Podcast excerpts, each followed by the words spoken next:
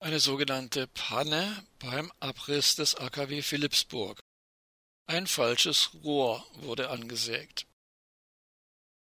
Beim Abriss des im August 2011 stillgelegten Block 1 des baden-württembergischen AKW Philippsburg kam es zu einer peinlichen Panne.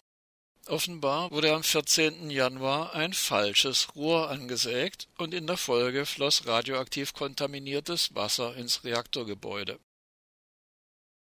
Der Vorfall zeigt wieder einmal, dass der Überblick über das komplexe System eines Atomkraftwerks fehlt und dass es so zu menschlichen Fehlern kommen kann. Laut einer Pressemitteilung war das angesägte Rohr noch gar nicht zum Abbau freigegeben. Die Rohrleitung enthielt radioaktiv kontaminiertes Wasser.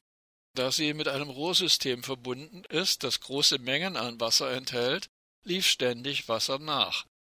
Etwa 50 Liter traten nach offiziellen Angaben aus, bis das Leck geschlossen werden konnte. Die Radioaktivität des Wassers wird vom zuständigen baden-württembergischen Atomministerium unter dem pseudo-grünen Minister Franz Untersteller mit 50.000 Becquerel angegeben und als, so wörtlich, gering bezeichnet. Wie immer nach solchen Vorfällen hieß es, niemand sei zu Schaden gekommen und es sei keine Radioaktivität in die Umwelt gelangt